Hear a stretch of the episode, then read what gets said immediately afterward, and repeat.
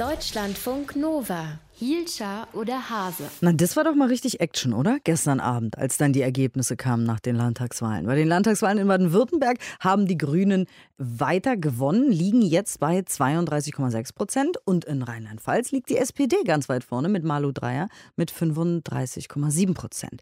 Was genau bedeutet das jetzt für die jeweiligen Regierungen? Wer macht da was mit wem? Voraussichtlich wie? Wir sprechen drüber mit der Politikwissenschaftlerin Julia Reuschenbach.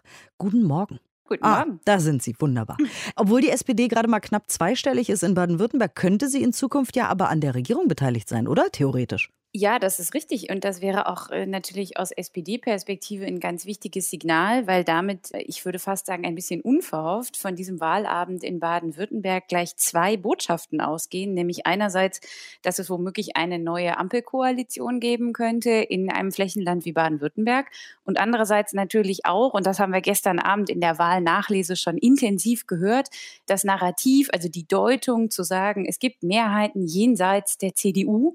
Und das wird man natürlich auch versuchen, aus so einem Abend mitzunehmen ähm, auf die Bundesebene und äh, auch in die kommenden Landtagswahlen in anderen. Genau, Olaf Scholz hat das ja auch laut gefeiert, ne? dass es solche Möglichkeiten so ohne so die CDU es. gibt. Ja. Genau. Die zweite Gewinnerin in Bavü nach den Grünen ist die FDP. Was hat die denn richtig gemacht da? Ja, ich würde sagen, bei der FDP ist es ganz interessant, weil wir sehen, sie ist anders als zum Beispiel die Grünen mit Winfried Kretschmann gewählt worden wegen ihres Programms und nicht so sehr wegen ihrer Person. Und ähm, da ist das Programm in Baden-Württemberg tatsächlich gar nicht so anders als im Bund.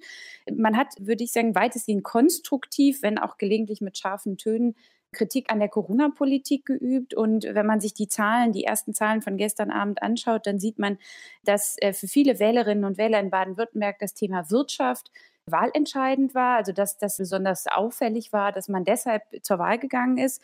Dieses Thema wiederum schreibt man in den Kompetenzen auch der FDP zu, sagt also, da bringen sie sich ein, da haben sie Expertise und äh, was ich auch ganz spannend fand, die FDP hat bei vielen jungen Leuten punkten können und 99 Prozent, was schon ein sehr starker, aussagekräftiger Wert ist, derjenigen, die gestern in Baden-Württemberg FDP gewählt haben, haben FDP auch gewählt oder vor allem gewählt, weil sie wollten, dass die FDP an einer künftigen Landesregierung beteiligt ist. Mhm. Also da sieht man schon auch so ein bisschen strategisches Moment. Da hat die FDP tatsächlich stark mobilisieren können.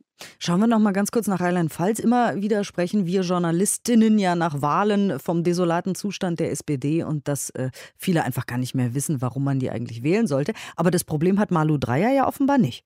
Ja, das ist richtig, aber das hat sie auch nur deshalb nicht, weil sie Malu Dreier ist, müsste man etwas salopp antworten. Denn ähm, wir haben schon gesehen, gestern Abend in Rheinland-Pfalz ähm, war es eine sehr starke Person, weil Malu Dreier ist unglaublich beliebt, haben wir in Baden-Württemberg ähnlich gesehen. Also auch die Anhänger in der anderen Parteien sind sogar teilweise sozusagen überzeugt von der Amtsinhaberin. Und in dem Fall ist es so, wenn man genau hinschaut, ähm, auch programmatisch hat Malu Dreier federn lassen müssen. Was besonders auffällig war, insbesondere im Feld soziale Gerechtigkeit, dass die SPD ja zu ihrem Kernthema ausruft, werden ihr deutlich weniger Kompetenzen zugeschrieben als noch bei der Wahl vor fünf Jahren. Außerdem hat die SPD massiv bei jungen Leuten verloren, konnte lediglich bei den über 70-Jährigen äh, Zugewinne verzeichnen. Und das muss natürlich auch Alarmsignale aussenden. Denn Malu Dreyer steht nicht zur Kanzlerkandidatur im Bund zur Frage. Ähm, und jetzt soll man Landtagswahlen nicht überbewerten. Aber es ist schon so, dass die SPD ihren programmatischen Kern für die kommenden Wahlen äh, natürlich glaubhaft vertreten muss.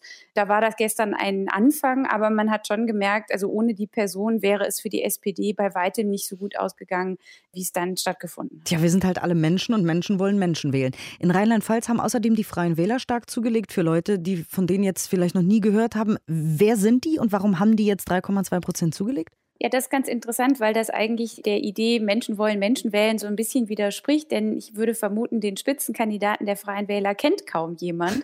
In dem Fall, äh, wir haben es schon in Bayern gesehen, wo sie ja sogar an der Regierung beteiligt sind.